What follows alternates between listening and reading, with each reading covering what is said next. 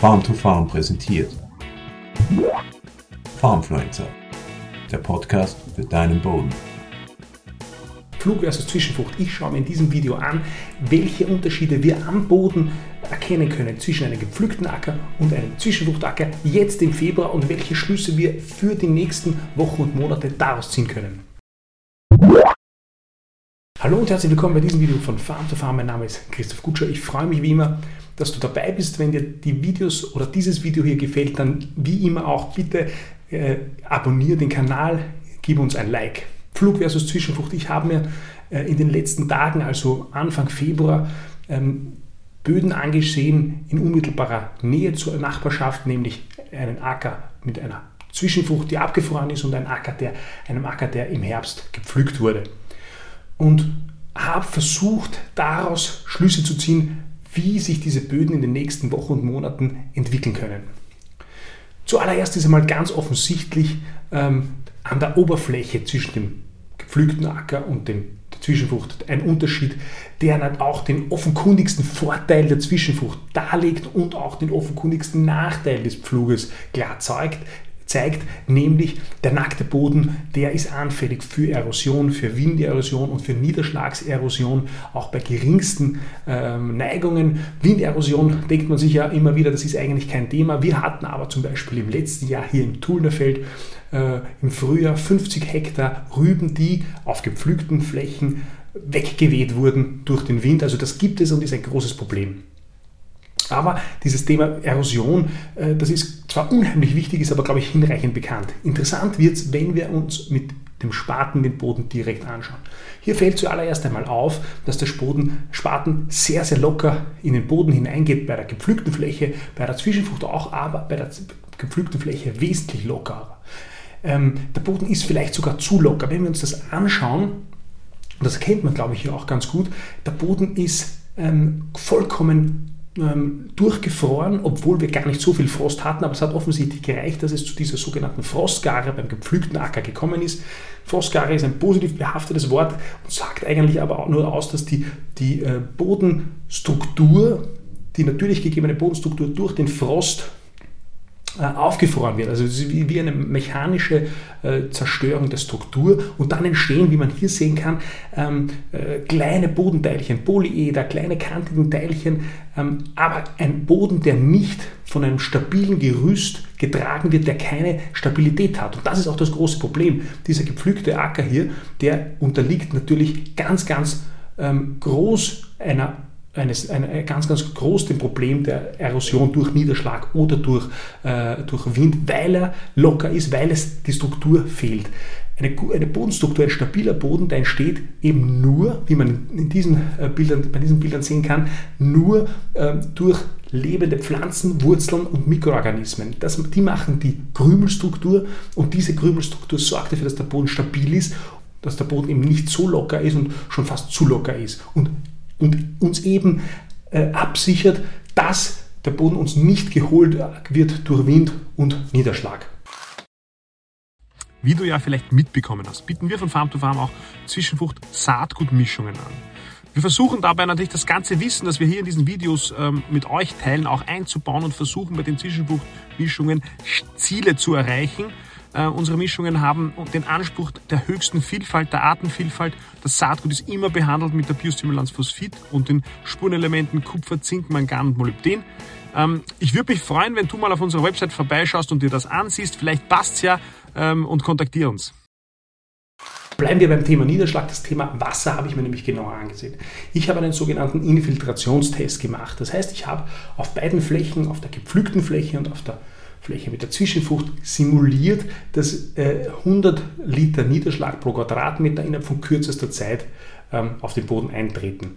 Das ist jetzt kein wissenschaftliches Experiment gewesen, aber ich hatte durchaus gute Erkenntnisse daraus ziehen können, äh, indem ich erstens gemessen habe, wie lange dauert es, bis dieses Wasser aus diesem Rohr, also in, dem, in diesem Rohr wird das Wasser hineingeleert, das entspricht 100 Liter pro Quadratmeter. Und dann habe ich gestoppt, wie lange das Wasser äh, eben da braucht, bis es aufgenommen wird. Und vor allem habe ich mir danach angesehen, wie die Struktur aussieht. Und das Ergebnis war, dass der gepflückte Acker ähm, und die Zwischenfrucht und der Acker mit der Zwischenfrucht gleich schnell, ungefähr gleich schnell das Wasser aufgenommen haben. Das heißt, da war kein Unterschied.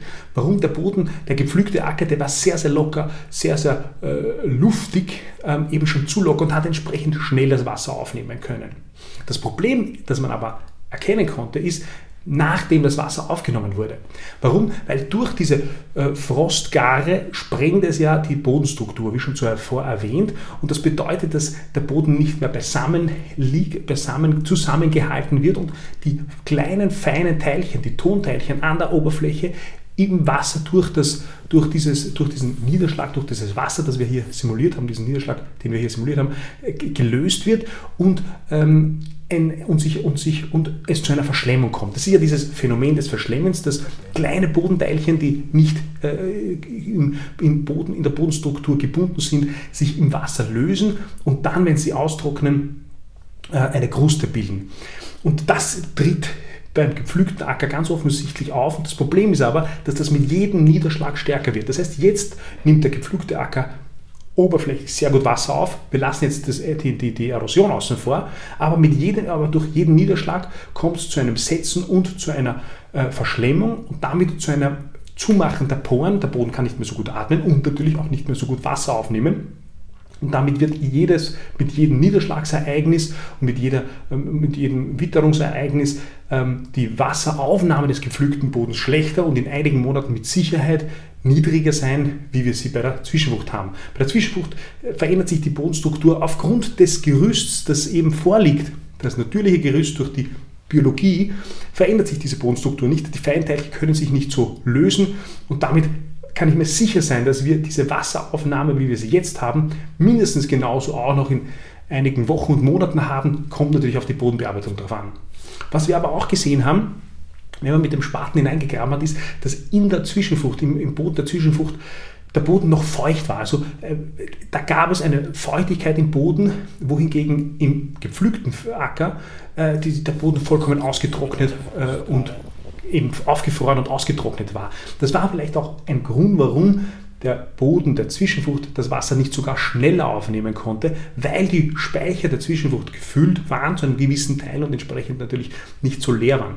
Fakt ist aber, dass wir durch diese Feuchtigkeit, die wir im Boden bei der Zwischenfrucht jetzt schon feststellen können, ähm, Wasser, das aus dem, vom Her aus dem Herbst kommt, über den Winter bringen und uns sicher sein können, dass unter trockenen, trockenen, trockenen Witterungsbedingungen die Zwischenfrucht oder der Boden, der durch diese Zwischenfrucht geschaffen wurde, Wasser ins, in die Folgekultur ins nächste Jahr mitnimmt und auf jeden Fall dafür sorgt, dass, dass wir den, Wasser, dass den Wasserhaushalt so gut wie möglich weiter transportieren können. Wenn man sich durch den Boden äh, anschaut und sich die, auf die Aktivität, die Boden, das Bodenleben äh, versucht anzuschauen, dann ist auch klar, und ich glaube, das ist zu erwarten, dass in der Zwischenfrucht natürlich wesentlich mehr sich tut, wesentlich mehr sich bewegt. Der Boden nach Waldluft riecht sogar jetzt im Februar, weil wir eben verhältnismäßig hohe Temperaturen hatten. Äh, und in der, im, im gepflügten, in der gepflügten Fläche, die ähm, keine Regenwürmgänge zu sehen sind und keine Aktivität einfach feststellen ist. Das liegt unter anderem auch an der Temperatur. Beim gepflügten Acker wollen wir ja, dass der Boden abkühlt, ab und friert. Wir wollen diese Frostgare. Und deshalb äh, kommt es natürlich auch zu einer drastischen Reduktion der mikrobiellen Aktivität, weil es einfach friert. Und äh, bei der Zwischenfrucht bildet die Mulchschicht oder die, der lebende Bewuchs einen, eine quasi eine Isolierung, die dazu führt, dass der Boden sich nicht so schnell abkühlt und damit der Boden länger aktiv bleibt. Die führt aber auch dazu, das muss man schon auch sagen, dass der Boden sich im Frühjahr bei der Zwischenfrucht nicht so schnell erwärmt. Die Folge ist, wir können später sehen, der Boden wird langsamer warm wie bei der gepflügten Fläche und ähm, die mikrobielle Aktivität kann startet im Frühjahr, wenn es wirklich warm wird, nicht so schnell wie bei der gepflügten Fläche, weil sie sich nicht so schnell erwärmt. Deshalb ist es auch oft so, dass Zwischenfrüchte, die direkt in den äh, Maisbestände, die direkt in den Zwischenfruchtbestand gesät werden, in der Entwicklung etwas hinterher sind gegenüber dem meist in gepflügten Bestand, gepflügten Acker gelegt wurde. Das heißt aber noch lange nicht, dass der Ertrag schlechter ist, ähm, nur weil es der Nachbar, ähm, der Mais am Nachbarfeld etwas schneller wächst. Und da sind wir schon beim Punkt der Wirtschaftlichkeit. Ähm, wir wissen, Bodenbearbeitung kostet Geld und Pflügen kostet besonders viel Geld. Entscheidend ist ähm, Ertrag minus Kosten. Und wenn wir bei beiden Schlägen den gleichen Ertrag haben, aber geringere Kosten, dann ist natürlich die Zwischenfrucht ganz klar im Vorteil. Aber der wahre Vorteil und das, das, und das wahre Benefit der Zwischenfrucht ist, und das konnte, sieht man jetzt schon im Februar mit dem Blick äh, in den Boden durch den Spaten, der ist, dass wir durch die Zwischenfrucht abgesichert sind für extreme Ereignisse, extreme Regenereignisse, extreme Trockenperioden. Der, der Boden puffert besser. Ähm, extrem kurze, äh, kurze und starke Niederschlagsereignisse und Verwehungen. Der Boden ähm, lässt sich, ist geschützt vor Erosion. Der, die Zwischenfrucht bildet einfach einen stabilen, lebendigen Boden äh, und sorgt damit dafür, dass wir gegen Schwankungen abgesichert sind. Und das ist ganz einfach der große Vorteil. Also, ich hoffe, du hast aus diesem Video was mitnehmen können. Ich hoffe, wir sehen uns beim nächsten Mal. Bis bald. Farmfluencer, der Podcast für deinen Boden.